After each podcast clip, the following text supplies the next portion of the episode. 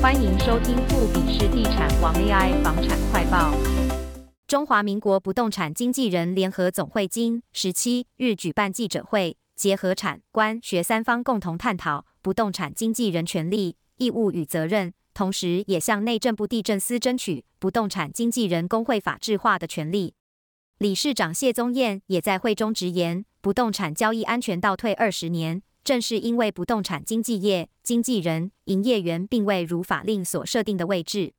近年来，国内房市快速起飞，购屋纠纷也伴随而来。谢宗彦指出，不动产经纪业管理条例于民国八十八年立法后，确实降低不少不动产交易纠纷，但是近来药效已经慢慢褪去，经纪人签章逐渐流于形式，审阅已不受经纪业重视，导致交易纠纷数量上升。谢宗彦也进一步提到，全国共计发出一点四万张的经纪人证照，但实际以房仲业从业人员来看，却超过十万人。因无法原设立工会，目前全台具备经纪人执照的一点四万人中，却不到千人加入，导致新制税法上的传递都受到阻碍。台中市不动产经纪人工会理事长陈淑慧也说，目前不动产经纪业以成交为首要目标。但把关交易安全的经纪人，在预售屋、中古屋、租赁业上都需出席签名，却并无实质审查机制，等同名存实亡。南投县不动产经纪人工会里一家理事长也补充说明，根据目前的立法规定，不动产经纪人必须在合法的不动产经纪业中工作，并以所属公司的名义执行中介或代销业务，不得以个人名义行事。然而，由于缺乏相应的执行机制，经纪人沦为橡皮图章，甚至对经纪人签章的去留都因法令规范的不完整而无法保障经纪人权益。举例来说，当经纪人希望辞职领回签章，但经纪业不同意时，缺乏解决冲突的机制，导致现行制度无法完全落实。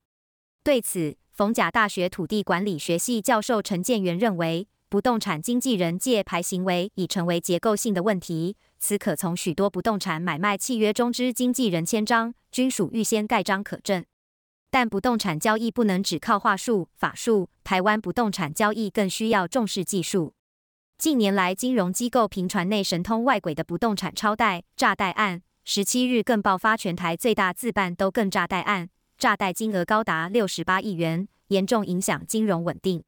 日前，不动产估价师公会订定抵押品估价公报外，立法委员林楚英也特别在立法院财政委员会质询，为降低不当高估，恐增加金融泡沫风险，要求金管会及财政部应制定委外估价标准及制度，并订定并提高一定委外估价比例，以建立建价的独立性。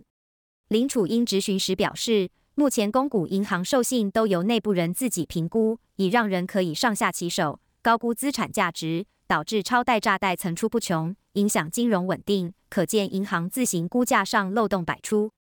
然而，金管会二零一二年解释令函中却提到，金融机构放款案件若一律改为委托不动产估价师办理，除是否可提升授信资产品质上有异议外，相关委托作业将大幅增加授信作业时间，也将增加委外估价费用，进而冲击国家民生经济。林楚英认为，这十年来却是银行超贷、诈贷之事件频传，金融机构在选择减缩授信成本、拒绝外部评估机构、忽视授信品质下，导致银行内部评估出现球员兼裁判、内神通外鬼的问题，授信状况层出不穷，金融风险增加。因此，金管会在二零一二年所做的函释早已不合时宜，应该做制度上的改变。如果能够向 ESG 公司导入外部会计师评估，在银行授信就应该导入国家考试资格的不动产估价师的外部评估报告，并且要求金管会应有再行检讨的必要性。金管会主委黄天木回复时表示，授信抵押品价值评估可采双管齐下，银行以授信为主要业务，累积了很多经验。若辅以不动产估价师建价，对估价提供客观的标准。公正性有其帮助，是提供一个相对客观的标准，但应由银行自己判断。林楚应进一步询问，公股银行委外估价比例过低，形成金融机构内部人左手评估，右手核贷，可以内神通外鬼，有估价上的问题，毫无独立性可言，请财政部对此检讨公股银行建价制度。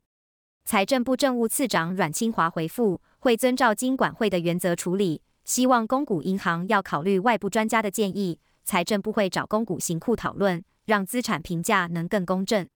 林楚英最后强调，财政部应参考其他国外经验，加强银行建价外部的独立性。除要求财政部针对公股银行讨论订定一定比例以上的委外估价比例，以确保公正客观性外，他并提案要求金管会检讨银行估价者参与贷款决策与放款过程是否违反独立性，并定出相关委外准则，一个月内提交书面报告。